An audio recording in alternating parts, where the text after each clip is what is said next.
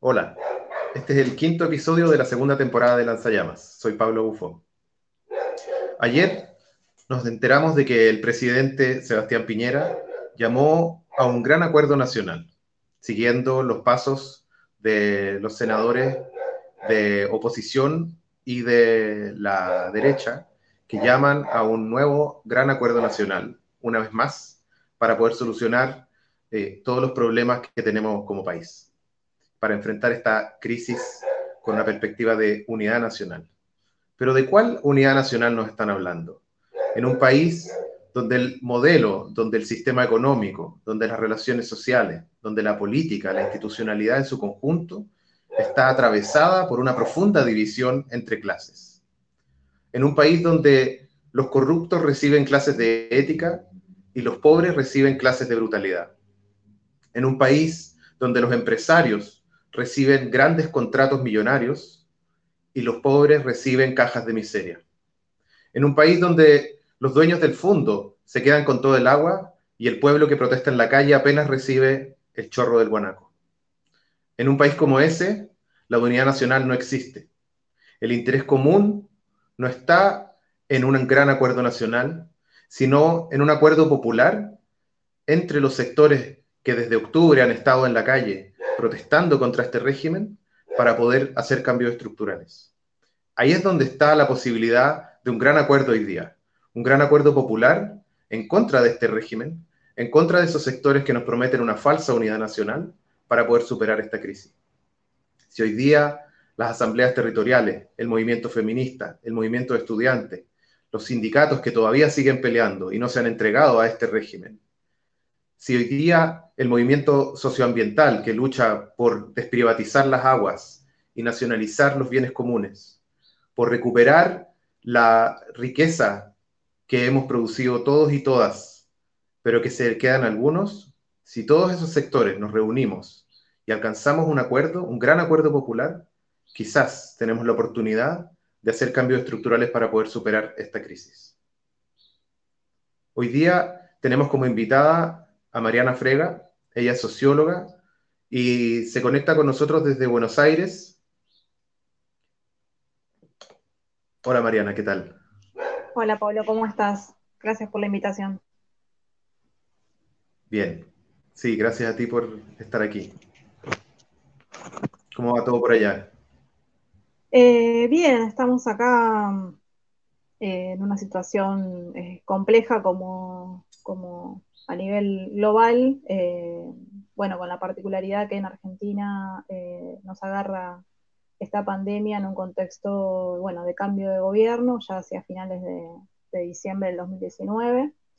Eh, pero bueno, también en una eh, profunda crisis eh, económica que tiene que ver con, el plan este, gestado e implementado durante los últimos cuatro años del gobierno de Mauricio Macri, pero que tiene este, raíces estructurales en una lógica este, de reconfiguración capitalista a nivel local que, viene digamos, avanzando sobre las condiciones de vida de la población en general, más allá de, la gestión, digamos, nefasta del último gobierno anterior, eh, bueno, es una, problemática estructural que, no se limita solo a coaliciones, digamos, de, centro derecha como las que gobernaron en estos últimos años, sino que, es parte de, de, la lógica de la clase dominante, ¿no? Y sus diferentes formas partidarias. Así que nos encuentra en este recambio de gobierno, este, bajo la presidencia de Alberto Fernández, que viene como parte de la conformación de una coalición dentro del Partido Justicialista y, de lo que viene del kirchnerismo, digamos, como, como fuerza política. Eh, la vicepresidenta, de hecho, es Cristina Kirchner, digamos, la, anterior presidenta a la gestión de Cambiemos. Em, y bueno, esa coalición que se denomina Frente de Todos es una coalición de gobierno que reúne fuerzas políticas del Partido Justicialista, del peronismo tradicional y también algunas fuerzas que podríamos este, leer como de, centro progresistas, digamos, o, desde la perspectiva nacional más de izquierda, si uno quisiera, siendo muy amable con el término izquierda. Em, bueno, esa es la coalición que, que inicia en diciembre del 2019 en un contexto, como te decía, muy complejo en materia económica, con una deuda muy importante contraída en esta gestión anterior de Cambiemos, que implicó, bueno, por supuesto, eh, los países de Latinoamérica sabemos muy bien las, consecuencias de los, préstamos y de los créditos que, que otorga el FMI, y bueno, eso enseguida impactó en, las condiciones de la política económica, eh, con un ajuste brutal sobre eh, jubilaciones, sobre salario y una recesión muy importante. Así que eh, el panorama ya venía siendo eh, crítico en ese sentido y esta pandemia viene como a, profundizar, eh, digamos, la situación. así que bueno, estamos como en ese... Sí, decime. Sí, ¿podrías contarnos un poco cómo está la situación allá? Porque no hemos, en los últimos días, de hecho, hubo una polémica en la prensa por, porque en Argentina también se plantearon una comparativa con las cifras de Chile, como mostrando que en Argentina la cosa estaba mejor, eh, y acá hubo un escándalo, ¿no es cierto? Y no ha sido la primera vez que esta comparación entre Chile y Argentina ha aparecido en los medios como una manera de mostrar cuáles son las, eh, digamos, las medidas más eficientes tomadas desde el gobierno. Entonces, ¿cómo está la situación de la, del coronavirus en, en Argentina y cuáles han sido las medidas que ha tomado el gobierno? Sí, la comparación con Chile igualmente viene desde fines del año pasado en relación al estallido social, justamente eh, la vinculación de Macri en su momento con, el presidente de Chile y la, digamos, la idea de que el modelo chileno era el modelo exitoso hacia que tenía que llegar a Argentina y un poco las políticas del macrismo iban orientadas a, esa, meta bueno, sirvieron como, digamos, toda la movilización sirvieron para mostrar los efectos de, las políticas este, neoliberales un poco Chile pasó a ser como el cuco, digamos, o de lo que nos, justamente al contrario de parecernos, debíamos alejarnos. En ese sentido, o sea, Chile siempre está como en la agenda de, comparaciones. Eh, sobre la situación de, de Argentina y el coronavirus, actualmente tenemos unos 12.600 este, infectados por, el virus. Estas son las estimaciones oficiales, digamos, en base a los testeos, que es otra discusión respecto a, la mecánica o a la metodología de testeo que hay acá a nivel local. Eh, y un total de 471 fallecidos, eh, por lo menos al día de hoy, en el informe de la mañana. La situación, eh, digamos, desde el principio, cuando se inició, digamos, la pandemia y cuando comenzó a, expandirse en Europa, debido también al tráfico y la comunicación entre Europa y Argentina, sobre todo con, respecto a España e Italia, eh, fue bastante este, rápido, digamos, la forma en que, llegó a través de, viajeros, digamos, acá. A partir del 20 de marzo se declaró la cuarentena, en Argentina eh, y se, este, digamos, estimó que había un conjunto de actividades esenciales que no iba, que digamos, que iban a estar exceptuadas, sobre todo en rubros, bueno, por supuesto, salud, este, alimentación, seguridad y algunas otras ramas más consideradas esenciales, pero el resto de la población, digamos, debía mantenerse en sus casas. Eh, esta medida, digamos, que, muchos califican como prematura o, este, digamos, en relación a lo que fue ocurriendo en otros países que demoraron mucho más en la declaración de la cuarentena y del aislamiento social preventivo obligatorio, como se, planteó eh, por decreto, eh, y significó, digamos, en alguna medida, cierto tiempo o un lapso de tiempo de preparación del sistema de salud con el objetivo de que cuando la curva de casos aumentara este, hubiera posibilidad de contención, ¿no? También mirando un poco lo que había ocurrido en, bueno, básicamente en España y en Italia, todo ese desborde, digamos. Em, la, la cuarentena se fue actualizando cada 15 días aproximadamente, desde aquel entonces hasta ahora, y en las últimas semanas se han eh, flexibilizado eh, ciertas actividades, porque también en el marco de esto no nos olvidemos que eh, sectores, sobre todo el sector empresarial y algunos otros sectores, comenzaron a, hacer presión respecto a el impacto de la cuarentena este, sobre la actividad económica, ¿no? En un contexto como el que mencionaba recién.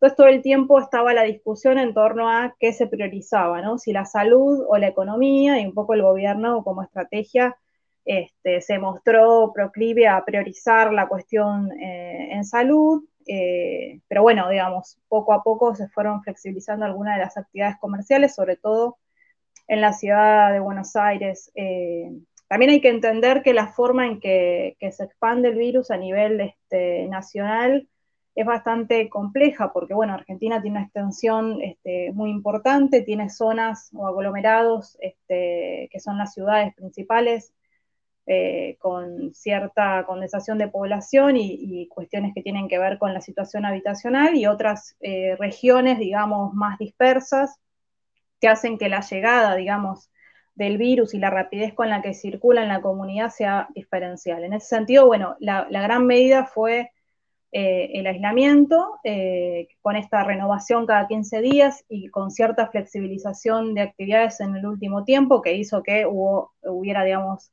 mayor circulación de, gente, eh, pero se mantenían con, digamos, manteniendo ciertas restricciones y después a, nivel del resto del país, en algunos lugares ya la apertura, eh, teniendo en cuenta que la cantidad de casos fue disminuyendo y en algunos lugares desapareciendo. Básicamente, estos números, digamos, responden a la cantidad de testeos que, se hicieron. También hubo bastante polémica en torno a si testeos masivos o no la política del gobierno fue testeos sobre casos sospechosos, que también la, lógica de casos sospechosos se fue modificando a medida que, iba avanzando la circulación comunitaria, porque en principio quienes estaban afectados directamente eran quienes habían viajado a Europa o a zonas, digamos, con alta circulación de virus y sus allegados. Eso se fue modificando. Eh, y después también hubo producción este, nacional eh, por parte de científicos y científicas de, testeos este, locales que, digamos, hacen eh, o suponen cierta accesibilidad en cuanto a, la cantidad de producción y a los costos que esto tiene, ¿no? que es otra, otra cuestión. ¿Cuánto invierten los gobiernos en, este, detectar o en, abordar esto? En el marco de esto que te mencionaba, lo que se hizo fue intentar eh, preparar el sistema de salud, eh, no solamente dentro de lo que tiene que ver con, la atención en salud pública, digamos que es la que va a tener mayor demanda seguramente, eh, y también en el sector privado se dispusieron también hoteles, digamos, como, como, lugares para hacer aislamiento en el caso de los viajantes, pero también para la atención de los casos más leves y también si, algunos predios este, nacionales y de la ciudad que también con la disponibilidad de camas para ese tipo de,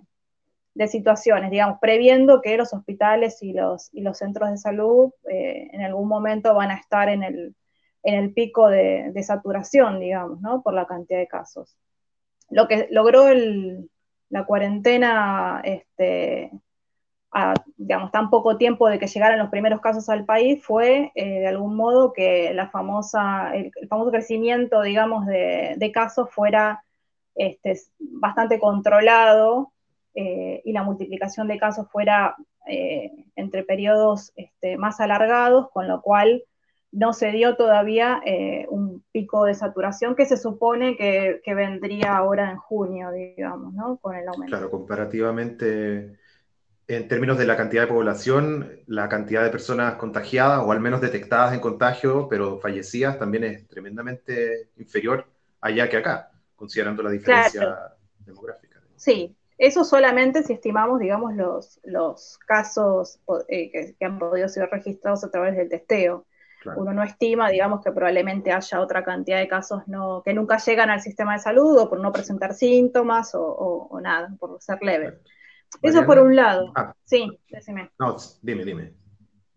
No, eso en, materia de salud, digamos. Eh, la cuestión es que estas medidas, eh, por supuesto que, que tuvieron una eh, gran aceptación porque al no haber vacuna, digamos, y no haber otra forma de, lidiar con este virus, el aislamiento, digamos, o la cuarentena preserva de algún modo, digamos, las condiciones de salud de la población. Sin embargo, eso en términos ideales, en términos reales, eh, surgieron un montón de problemáticas en torno a esto, ¿no? Que, uno podría distinguir en distintos aspectos, en materia económica, en materia laboral, en materia de seguridad y represión también, eh, porque, bueno, una política sanitaria de aislamiento y demás implicó ciertas lógicas de control sobre la población, que derivaron en una activa participación de las fuerzas de seguridad y que, como sabemos, la tradición de las fuerzas de seguridad no están vinculadas ni a la salud ni al bienestar de la población, con lo cual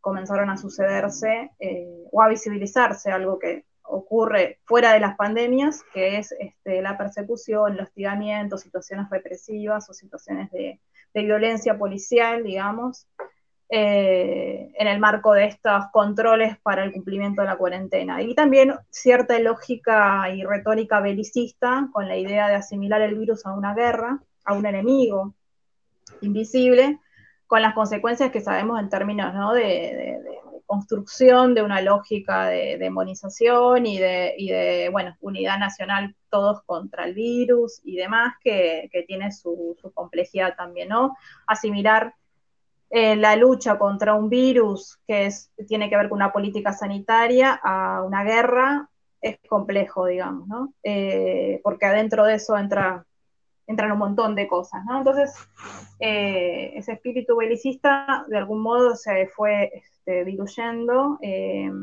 pero, pero fue una de las cuestiones. Y después lo que tiene que ver con la, con la cuestión económica en este marco y, y cómo afecta la situación laboral de, de millones de trabajadores, ¿no?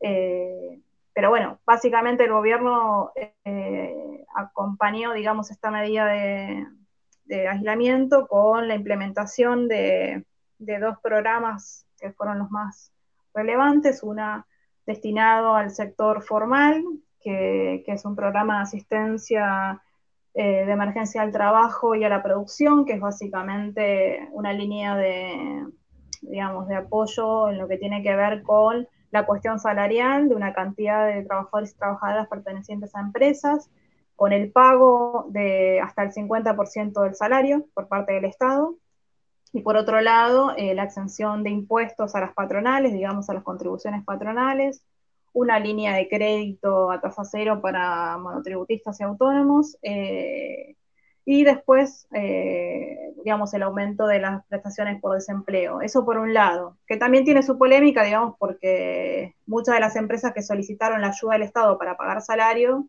son empresas que tienen, digamos, con qué pagar esos salarios, pero prefieren ahorrarse y usar de excusa el aislamiento para, seguir incrementando sus ganancias. Y por otro lado, eh, hay un sector importante de la población que sin la posibilidad de salir de sus casas se queda sin, el sustento diario, digamos, ¿no? Que son todos los trabajadores y trabajadoras informales, changarines que viven del día a día, digamos, que trabajan en, la venta ambulante, en la construcción, en, distintos rubros que, quedaron, digamos, paralizados. Ahí se implementó un ingreso familiar de emergencia, que es un ingreso por única vez de 10 mil pesos eh, por familia, que lo cobraría un solo miembro de, eh, digamos, bajo el criterio de que sean personas que estén en situación de vulnerabilidad, sin trabajo formal, eh, o bien las categorías de monotributo más bajas, que son las A y B, que son los que menos tributan, digamos, ¿no? Eh, esas fueron como las dos medidas, pero bueno, el ingreso familiar de emergencia alcanzó algo de 6 millones de personas bueno, quedaron muchas personas afuera, creo que se va a hacer nuevamente una, nueva reapertura para, la incorporación, o sea, fue algo que, superó, este, porque bueno, la situación de informalidad en Argentina viene creciendo este, año tras año. Eh, es, hoy por hoy hay alrededor de 20 millones de, trabajadores este, activos y poco, digamos, menos de la mitad son informales, tanto en actividades asalariadas como en actividades por cuenta propia. Eh, ese crecimiento de la informalidad da el marco de que hay un deterioro enorme del mundo del trabajo en Argentina, con, eh, un, gran incremento de la, inestabilidad laboral, con ingresos que suelen eh, tener una brecha hasta del 50% respecto a los trabajadores del sector formal, o sea, sin protección, sin cobertura de salud, que en este momento es, vital y fundamental. Así que la situación también en cuanto al impacto, digamos, del aislamiento eh, tiene su complejidad, digamos, ¿no?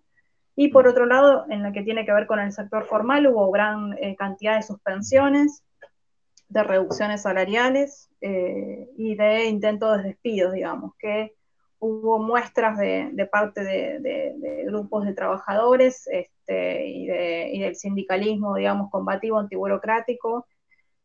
En el contexto de esta pandemia, eh, ocuparon sus lugares de trabajo y, dieron pelea por, sostener esos, esos puestos, digamos. De eso, de eso te quería preguntar. Que también se dio.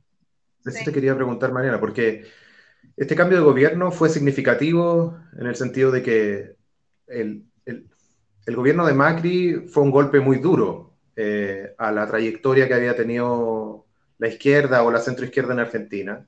Eh, y significó además una, profundización muy, muy aguda de la crisis social, eh, económica en el país. Pero además el retorno de un gobierno que tiene a, Cristina Kirchner ahí en, en, la vicepresidencia, en la vicepresidencia es, es algo que generó muchos debates, mucha, mucha confusión también en algunos sectores. Eh, acá también, incluso la misma izquierda acá no, no sabía muy bien qué posición tomar. Y, y incluso cuando nos enteramos de, del, del, triunfo electoral de Alberto Fernández, fue, fue algo que recibimos casi como una buena noticia porque significaba que Piñera perdía un aliado en el contexto de la, de la revuelta que estábamos experimentando. Entonces, la pregunta que quería hacerte era, ¿cómo había sido la respuesta eh, en este contexto de la izquierda y de los movimientos sociales a estas medidas de, este gobierno, con quien tienen una relación que no es la misma que tenían con Macri? Incluso, por ejemplo, llegando a situaciones que acá recibimos como un poco extremas, como Rita Segato planteando que Alberto estaba llevando a cabo la política de un Estado maternal, ¿cierto? Que fue altamente polémico en los círculos del, feminismo y de la izquierda.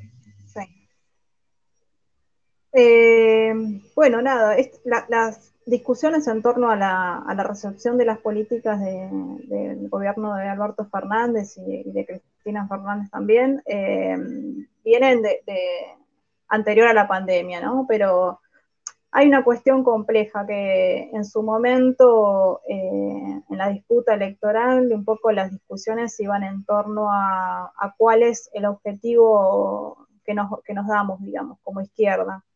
Eh, y en ese sentido, la izquierda local es, bastante heterogénea, bueno, calculo como en, todos lados, no es ninguna novedad este, nacional, pero bueno, acá tenemos un debate histórico siempre que tiene que ver con las configuraciones de Argentina en particular, que es qué hacemos con el peronismo o el vínculo de las izquierdas, digamos, revolucionarias con el peronismo, ¿no? Y, sus eh, matices. Sabemos que dentro del peronismo históricamente hubo quienes se identificaron con los sectores más reaccionarios y derecha, quienes se consideraban de centro y quienes también reivindican una tradición revolucionaria quizá más visible en los 70 que ahora, por supuesto, este, que también, digamos, se sienten parte de ese movimiento. Entonces, esa complejidad siempre atravesó los debates de la izquierda. Y durante las elecciones y, en el marco de, de, la posibilidad de recambio de gobierno, después de los cuatro años terribles de macrismo, una de las discusiones era, bueno, cuál es nuestra vinculación y si efectivamente, cuál es el rol de las, de las organizaciones populares y de izquierda en relación a, la nueva gestión, ¿no? Si de articulación, si de integrar, este, digamos, las, para ser parte, digamos, del andamiaje o de la nueva estructura del Estado, si mantener la independencia política y demás. Entonces esas tensiones están desde ese entonces. O, digamos, planteos respecto a la, o, denuncias respecto a la continuidad de una lógica de, los sectores dominantes, ahora con, el formato frente de todos, pero que responden de todas maneras a intereses que no son los intereses de la clase trabajadora en su conjunto, y también a denunciar los límites de un programa eh, que, supone, digamos, la, conciliación de intereses que sabemos que son complejos de conciliar, ¿no? Eh, y respecto a lo que pasa ahora, eh, sí hay, digamos, esos debates continúan en, formato este, pandemia porque eh, las medidas del gobierno en, algún punto, seguramente, eh, si uno las compara con lo que ocurre en Brasil con Bolsonaro y lo que ocurre en Chile y en otros países de Latinoamérica, uno podría, digamos, decir que, bueno, han sido sumamente favorables en función de efectivamente cuidar la, salud de la población, eh, sin duda. Este, justamente igual ayer hubo una movilización de unas ciento y pico de personas en Plaza de Mayo contra la cuarentena. Este, pero bueno, más allá de esas, expresiones marginales y, descolocadas, eh, hay un consenso general de que el aislamiento fue acertado. Pero bueno, hubo muchísimas tensiones, sobre todo en, cuanto a los alcances de las medidas paliativas en materia económica y social de contención. Eh, también una dificultad en el acceso eh, de las poblaciones que viven en los barrios más vulnerables a los alimentos y otro tipo de elementos básicos digamos que, esas ayudas, muchas de las organizaciones que trabajan dentro de esos territorios e incluso algunas que están dentro de, la alianza al frente de todos han denunciado la, dificultad y las trabas, digamos, para que esas ayudas lleguen. Después, eh, nada, el papel de, las políticas represivas, digamos, eh, justamente ahora se está dando en la provincia de Buenos Aires una situación de donde hay una, una villa eh, dentro del conurbano, en la zona sur, donde la, política, digamos, de contención del coronavirus básicamente ha sido la militarización del barrio, con, la, con el protagonismo del, ministro de Seguridad, Sergio Berni, este, que es, digamos, reconocido reaccionario, este, pro-militar, digamos. Entonces, e-, esas cuestiones, esas tensiones, son tibiamente marcadas por algunos sectores aliados al gobierno, por otros este, han sido silenciadas. Hay un sector de la izquierda que sigue este, evidenciando las contradicciones y las limitaciones de este proyecto de gobierno como un proyecto efectivamente que responda a los intereses de la población. Se estuvo discutiendo, este, pero bueno, quedó ahí bastante trabada la discusión en torno a la aplicación de un impuesto a las grandes fortunas el gobierno presentó un proyecto no de un impuesto, sino una contribución por única vez eh, a quienes concentran las mayores riquezas. Eh, y bueno, y por parte de la izquierda eh, el, impulso efectivamente de un impuesto este, a quienes tienen este, los recursos y los resortes de la economía y que están siendo exceptuados, digamos, de cargar con, con los costos de, de, esta situación y bueno, digamos, y ahí un poco empantanado la discusión sobre cuánto está dispuesto a llegar el gobierno no, digamos. Eh, vi, los comentarios de Rita todo respecto al estado maternal y, creo que acá también trajeron su, polémica. Eh, también hubo sectores de, la intelectualidad en el campo de las ciencias sociales que hablaban o elogiaban a la policía y su, y su rol en este contexto. O sea, es bastante complejo. Eh, la situación de la izquierda en general, eh, bueno, sigue siendo un poco como la de los últimos años, bastante fragmentada y con cierta dificultad de, articular, digamos, una, crítica común, una apuesta común a un, programa de reivindicaciones que, pueda reunir en este momento los, puntos más este, tensionados, digamos, de la situación en la que estamos. En ese sentido, eh, yo por lo menos noto cierta dificultad todavía aún en este contexto de unificar este, al campo de la izquierda se quiere más este, radical o que tenga una perspectiva de transformación en función de los sectores que por ahí sí tienen eh, más espacio para, interpelar que, hoy están alineados ¿no? con el proyecto del gobierno. Algunos que vienen, digamos, de esa izquierda este, no institucional, digamos, pero que lentamente en el último tiempo han un poco desplazado la, mirada hacia las instituciones del Estado como un posible campo de batalla en donde dar todas las batallas, digamos. Eh, bueno, es, un, es complejo. Y quería preguntarte también particularmente por, el, la campaña por el aborto legal, cuál ha sido el impacto que tuvo también este, este cambio de gobierno, porque ha sido un, un movimiento que ha tenido un tremendo impacto eh, en, América Latina y aquí en Chile en particular también. El movimiento feminista aquí se ha, ha establecido lazos directos con, con, con ese movimiento Eh, incluso hemos tenido hitos que han sido en los mismos días, han habido grandes concentraciones en apoyo a los momentos en los que parlamentariamente se está dando esa lucha en Argentina. Y en este contexto me imagino que hay, algunos cambios o incluso pueden haber algunas divisiones sobre los sectores que se plantean en apoyo al gobierno o no. Sí, em, la verdad es que el movimiento feminista, más allá de la, cuestión del aborto en Argentina, es muy heterogéneo y, muy heterogéneo en todo sentido, digamos. Hay, hay representaciones del feminismo incluso en, Cambiemos, digamos, ¿no? O quienes han, articulado cuando fue la, discusión por la ley y se logró la media sanción en 2018, eh, digamos, incluso sectores este, de, esa coalición han sido este, claves en en el lobby este, del Congreso. Eh, por supuesto, eh, todo esto promovido y, alentado, digamos, la, instancia de llegar a discutir la ley, por supuesto que, no es obra de, ninguno de los partidos del orden, sino que ha sido una, larga lucha del movimiento feminista y, en particular de la campaña por el uso del aborto, ¿no?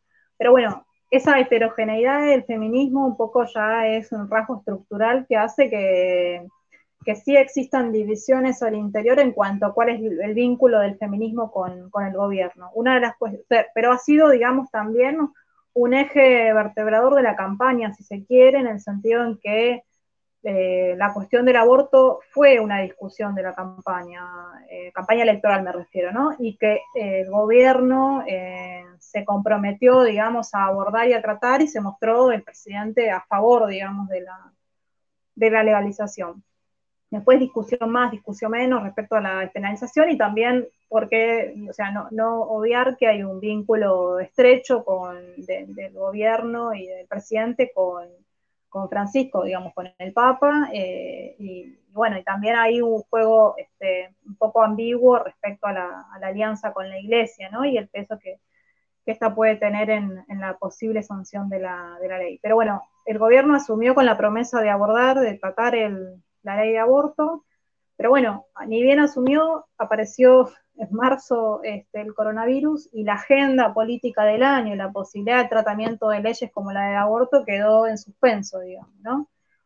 Eh, recién hace pocas semanas el Congreso y el Senado comenzaron a sesionar en formato online, eh, cosa que ya llevó también además semanas y semanas de debate si eso era viable, si no era viable, eh, bueno, nada, eh, entonces hace, hace ciertamente difícil que en, el corto plazo, por lo menos, sobre todo en, el mes que viene, que va a ser bastante duro en, relación a, las cifras de, del coronavirus, el aborto esté eh, en discusión en el Parlamento. Pero sí, digamos, generó mucha expectativa en muchas compañeras, en colectivos feministas, eh, esta asunción. También lo cierto es que el gobierno este, institucionalizó el Ministerio de Mujeres, Género y Diversidades.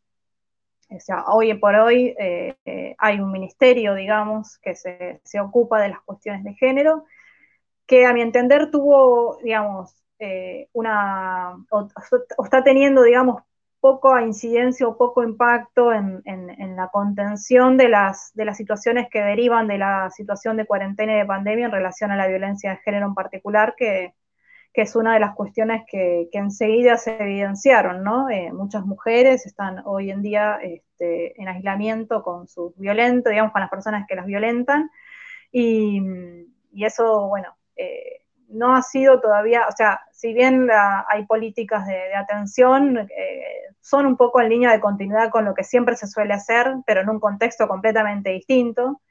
Eh, y no hay, digamos, una claridad en cuanto a, no sé, una forma este, novedosa y eficiente de atender esta situación en, emergencia. Eh, pero bueno, la cuestión de género está en agenda del gobierno, la cuestión del aborto, por supuesto, sigue en debate y sigue presente.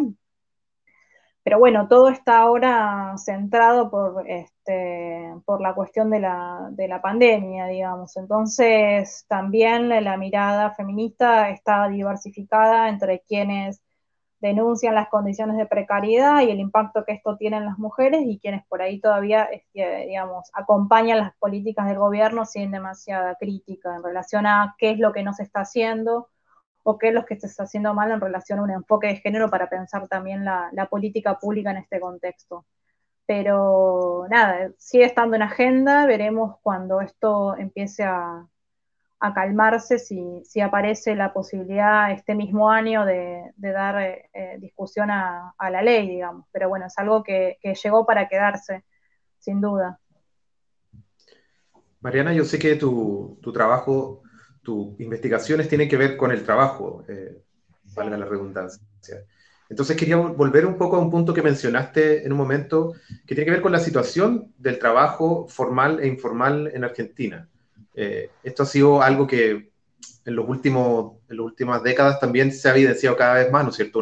un avance en la precarización del empleo formal y un crecimiento importante del sector informal en, todos lados. Y, sabemos que en Argentina también es un sector muy grande, eh, que ha sido un problema constante. Entonces, quería, si nos pudieras plantear un poco cuál es tu visión sobre la situación del trabajo en este momento en Argentina, algunos rasgos generales, y también después poder profundizar un poco en cuál es el impacto que ha tenido la pandemia en este contexto. Sí. Bueno, la situación eh, en general del mercado de trabajo en Argentina viene un poco a acompañar la, tendencia a nivel latinoamericano, digamos. Hay una cuestión que es que Argentina siempre en relación al resto de los países de, América Latina tuvo una importante este, tasa de trabajo registrado, de cierta este, robustez en las instituciones laborales en cuanto a materia de, leyes, eh, una importante fuerza sindical, digamos, eh, un rol bastante activo en las políticas de, trabajo desde el Estado, eh, con sus, por supuesto, vaivenes en relación a, las coaliciones que, que, administraban eso, digamos, pero en general, quizá a diferencia de, de otros países el trabajo informal. No es una novedad de nuestro país, pero es cierto que, a diferencia de, otras, de, otros eh, países, es un eh, fenómeno que va creciendo de manera más reciente, si se quiere. Eh, comenzó a expandirse el trabajo informal a partir de la década de los 80, post dictadura, digamos, cuando hay una profunda transformación del, mercado de trabajo y, del modo de producción también. Eh, durante los 90, con toda la, política de reformas estructurales profundas, el trabajo informal, el cuantapropismo, digamos, creció también radicalmente y sobre todo eh, hubo un avance enorme en materia de, flexibilización laboral que, comenzó a incrementar los niveles de precarización.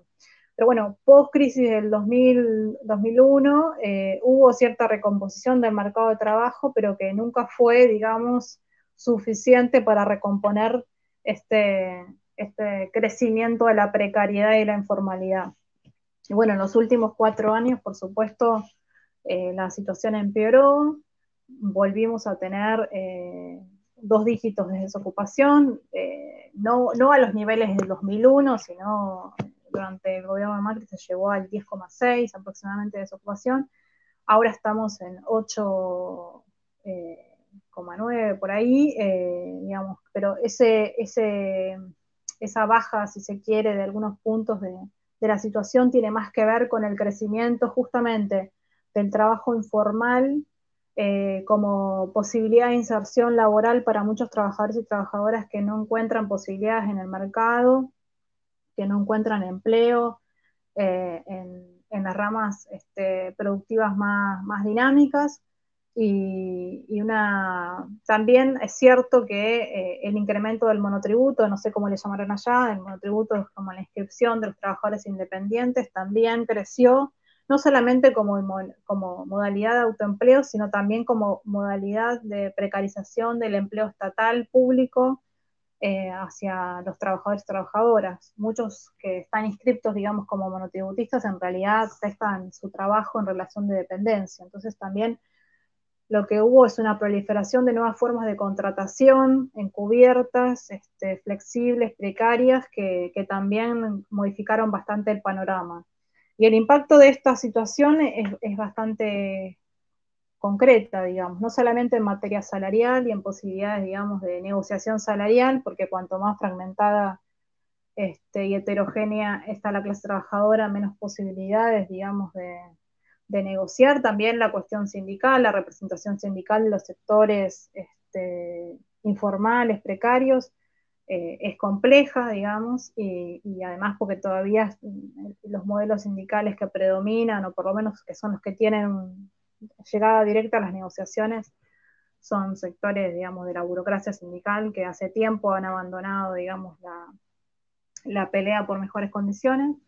Pero bueno, eh, también tiene que ver con las condiciones de protección social, porque, digamos, ciertamente la, modificación del mundo del trabajo en Argentina eh, no ha ido de la misma, al mismo ritmo que las modificaciones de las lógicas de la política pública y de la protección social, digamos, todavía eh, lo que tiene que ver en materia de salud y, protecciones está ligado al mundo del trabajo formal, ¿no? Entonces, eh, no ha habido una modificación sustancial en ese sentido. Quizás las políticas de, abordaje de la informalidad eh, están más ligadas a la asistencia social que al, que al mundo del trabajo. Entonces, esa dualidad, digamos, del tratamiento de la situación de los trabajadores hace muy compleja la efectividad de, una recomposición, digamos. Y todo da cuenta de que estamos lejos de, ir hacia una situación de, pleno empleo o de planteos, digamos, similares a ese estilo, sino más bien que se consolida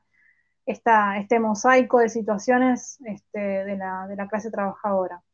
Por un lado, también hay que decir que, el sector informal, eh, más precario, más, más vulnerable, digamos, sí está quizá representado en términos gremiales por, organizaciones de la economía popular, que en los últimos años han, recobrado, digamos, bastante protagonismo, pero que tienen una tradición de organización a nivel territorial y de movimientos desocupados que ya viene desde mediados fines de los 90, que es lo que de algún modo permite eh, cierta organización del sector, pero también muy fragmentada, digamos, ¿no? Eh, no todos los trabajadores informales y, precarios están dentro de estas estructuras de, representación. Así que un poco es la situación compleja con la que estamos actualmente y que la pandemia, por supuesto, afecta este, de manera desigual, digamos, a quienes tienen un salario y un trabajo con plenos derechos pero que de todas maneras tuvieron estas problemáticas, suspensiones, baja de salarios, digamos, situaciones de incertidumbre, que hay que ver también cuando se termine la pandemia, qué es lo que va a pasar, ¿no? Si va a haber reconversión de, productiva, si va a haber reconversión de los procesos de trabajo, también la cuestión del teletrabajo y la discusión sobre, bueno, al final no todos este, los trabajos son importantes o no todos los trabajos requieren sí o sí la presencialidad en establecimientos eh, quizá muchos quieran implementar el teletrabajo como una forma novedosa, entre comillas, de, ahorrar. Hace un tiempo el presidente decía, bueno, hay que ver las ventajas del teletrabajo en relación a, que bajaría el uso del transporte público y eso sería de alguna manera un impacto positivo en la ecología. Bueno, está obviando ahí lo que implica el trabajo en la casa, eh, la apuesta de recursos por parte del trabajador para sostener las tareas, eh, la rebaja de salarios, la rebaja de cuestiones de convenio, bueno, tiene un impacto bastante nocivo en. Y después, por otro lado, también eh, la cuestión de las suspensiones, decía, y, en el sector informal, eh, al estar tan atado al, día a día, digamos, al trabajo de rebusque, a la changa, actividades que tienen mucho que ver con la situación económica y de, de, estabilidad, digamos, eh, se vieron sumamente perjudicados, no solamente por, por perder, digamos, la posibilidad de salir a la calle a trabajar, sino que también eh, un proceso de recesión y de crisis aguda y de, caída de la producción hace que, algunas ocupaciones o changas o trabajos que de rebusque, digamos, se vean directamente afectados, incluso después de que termine la, medida de aislamiento. Entonces, el panorama a futuro, digamos, eh, es bastante complejo y, y avisora un montón de problemáticas en relación a las condiciones de vida, digamos. Y todavía no hay este, anuncios en relación a, bueno, cómo va a ser el día después en materia de, política de empleo o de contención, digamos, de, la situación de los trabajadores informales, sobre todo, que son los que más compleja la situación tienen porque, porque viven del ingreso generado día a día, digamos. Una de las cosas que esto última, esta última semana ha sido como el gran tema en, acá en, Chile, particularmente en Santiago, ha tenido que ver con, con el hambre, que siempre ha estado ahí, pero no sé si tú sabes, pero Chile es un oasis perfecto de, de, una economía milagrosa, donde durante muchos años no nos enterábamos de la verdadera miseria en la que se vivía. Pero ahora, evidentemente, eh, desaparece el velo y nos encontramos con el hambre. Y hemos tenido incluso un, breves eh, pero intensos estallidos en, en, los barrios periféricos, donde el hambre se está sintiendo como una amenaza más dura que el, el virus. Quería preguntarte si es que eso, este, ¿cómo, ¿cómo, ha aparecido eso eh, y cómo ha sido la respuesta del gobierno? Acá, por ejemplo, han hecho grandes negocios para poder repartir algunas cajas que claramente no alcanzan para la subsistencia. Y quería preguntarte también si, si esa dimensión de esta, de esta precarización eh, ha, aparecido recientemente por allá. Sí, la cuestión del hambre, bueno, mira, ha aparecido recientemente, en realidad es una cuestión estructural y que ha sido también eh, previo a la pandemia uno de los ejes en el que el gobierno intentó, digamos, este, incursionar como, como, como, núcleo central de su, de su, programa de gobierno. ¿Por qué? Porque ni bien asumieron, eh, organizaron una suerte de mesa de trabajo eh, de, de, distintos sectores bajo el lema ¿no? Argentina contra el hambre. Eh, esto fue previo, digamos. Entonces ya la cuestión del hambre estaba eh, en agenda porque, bueno, como te decía, la situación con la que finaliza la gestión de, Macri, digamos, es eh, dura y, ya comenzaba a verse el incremento, digamos, de, de, la necesidad de asistencia alimentaria en muchos hogares, muchas familias y también el crecimiento, sobre todo, de los, de los comedores comunitarios de las organizaciones y, la denuncia que hacían estas organizaciones del incremento de gente que, empezaba a asistir, digamos, y a pedir ayuda alimentaria. Entonces ya, estaba en agenda la cuestión del hambre. Ahora, por supuesto, digamos, se, endurece mucho más la situación por todo esto que comentaba en relación al trabajo y a la cantidad de gente que vive este, del día a día.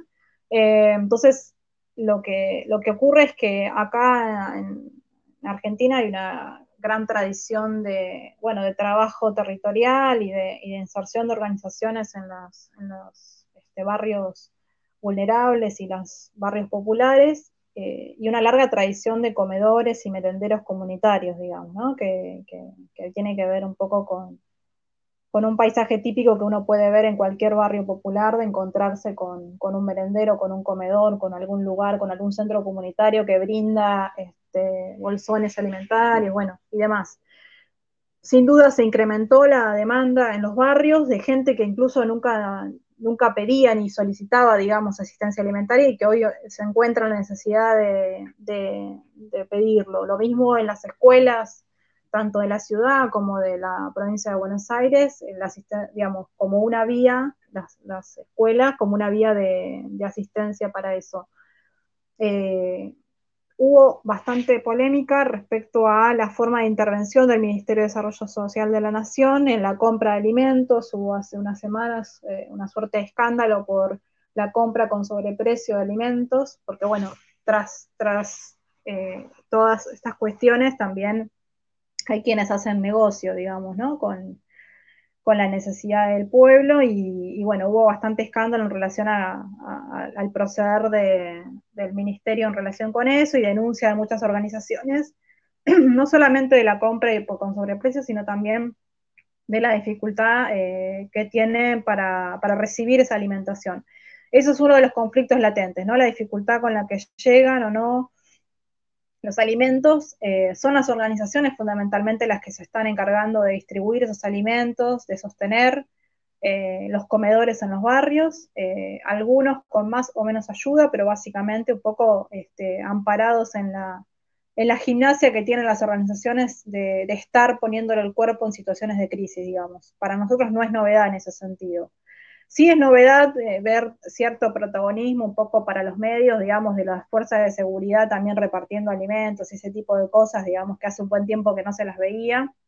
eh, sobre todo con esta relación entre eh, el estado maternal que, supone este, Rita Segato, pero bueno, que tiene que ver con darle un, tamiz de, misión, digamos, social y, de, sanitaria a las fuerzas militares, que bueno, lejos de eso se han, se, han, conocido este, cantidad de casos de abuso policial, de tortura y, demás, ¿no? pero bueno, básicamente quienes están en el territorio son las organizaciones y son las encargadas de la distribución de eso. El gobierno, digamos, se, se, ocupa de la cuestión alimentaria, pero bueno, con muchísimas deficiencias, por supuesto. No sé, en este barrio que te comentaba, que es un barrio popular de del conurbano, que está totalmente cercado porque se han encontrado 50 casos, entonces eh, dispusieron el aislamiento total del barrio, eh, le ha llegado, o sea, la gente quedó dentro del barrio con lo opuesto, digamos, eh, y le ha llegado unas bolsas de alimento con alimentos de muy mala calidad y de, poca variedad y cantidad, con lo cual las ayudas alimentarias tampoco son, digamos, este, tampoco cumplen muchas veces con lo, con lo, que efectivamente se requiere, pero digamos que, que está, está en tema y, con más o menos este, eficacia se distribuye. Sí, es, bien parecido como lo hemos, lo hemos vivido acá. Mariana, estamos llegando al final de este programa. Quería agradecerte mucho por, por esta conversación, porque siempre la, la, coexistencia tan cercana entre Chile y Argentina nos hace compararnos permanentemente, pero también es muy interesante poder ver eh, cuáles son las grandes diferencias que tenemos entre, entre ambas sociedades. Así que quería agradecerte también por esa, esa eh, visión. Bueno, gracias a vos. Este, me encanta poder compartir un poco estas experiencias que, que, tal cual estamos muy cerca y al mismo tiempo hay, hay complejidades en cada zona que está bueno intercambiar y, pensar también a, a, nivel regional, digamos, cuál es la respuesta sobre todo de, de, las organizaciones y de las fuerzas políticas de, de izquierda en este contexto. ¿no? Hay, hay muchas tareas por delante ahora urgentes, pero que también tienen que ver con cómo nos vamos a, parar de cara a lo que viene, que, es, otra, otra batalla, otra lucha que, habrá que dar, ¿no? Porque esto va a tener consecuencias sin duda en todos los planos. Y el punto es, bueno, qué, papel tienen las, organizaciones y el activismo, la militancia en relación a eso, ¿no? A lo que viene. Sí, y esa es una de las razones por las que en este programa Lanzallamas hemos intentado mantener un, diálogo constante con compañeros y compañeras que están en otros países para poder conocer esa experiencia y también estrechar los lazos, porque en este contexto de crisis global solo, solo podemos responder globalmente. Claro, acuerdo totalmente. Bueno, muchas gracias. Gracias, Mariana, que estés muy bien. Igualmente, gracias. Chao. Bueno, ese fue el quinto episodio de Lanzallamas. Les agradecemos por haber visto, por haber llegado ya hasta este punto. Suscríbanse al canal de YouTube, eh, síganos por las redes sociales, estamos en Instagram, estamos en Facebook. Hagan comentarios en, en los programas, difúndanlos, compártanlos. Vean los capítulos anteriores que están muy interesantes. La semana pasada tuvimos grandes entrevistadas y entrevistados. Nos vemos el día jueves. Vamos a estar con Víctor Vallejos, médico del Hospital San Juan. Eh, y vamos a conversar, y activista del Movimiento Salud para Todos y Todas, y vamos a conversar sobre la situación sanitaria en Chile y particularmente sobre la necesidad de un nuevo sistema público de salud único a nivel nacional, que nos permita en la próxima pandemia, porque sabemos que va a venir, podamos enfrentarla de mejor manera. Nos vemos entonces el día jueves.